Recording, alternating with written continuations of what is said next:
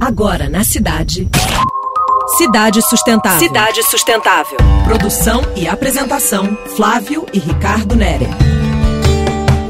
A resenha hoje é sobre as redes sociais, que tomam cada vez mais força na influência e envolvimento das pessoas. Elas são acusadas de serem narcisistas e prezarem pelo individual, mas tem muita ideia boa baseada no coletivo. Fabuloso! Esse é um grande retrato do mundo em conexão. Tens fazer um teste. Passei pelo Instagram, uma meia hora dia desses. Veja stories, curta as fotos. Mas aí, dê um tempo para passear no tema sustentabilidade.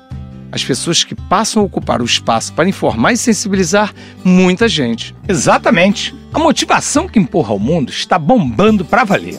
As novas plataformas de comunicação chegaram para mobilizar, replicar e fazer acontecer. A sustentabilidade está nas redes sociais, ganhando voz e engajamento. Como diz a ONU, pense no planeta e viva simples. Busque então essa interação e encontre pessoas que estejam nesse meio em reflexão e aperfeiçoamento humano. O mundo precisa disso. Trabalhar melhor em perspectiva verdadeira e com um olhar para um mundo novo. A gente tem que fazer por onde, de uma maneira mais fácil e aberta para todo mundo. O conhecimento é global e tem que afetar a quem quer que seja. Sem fronteiras, ouvinte.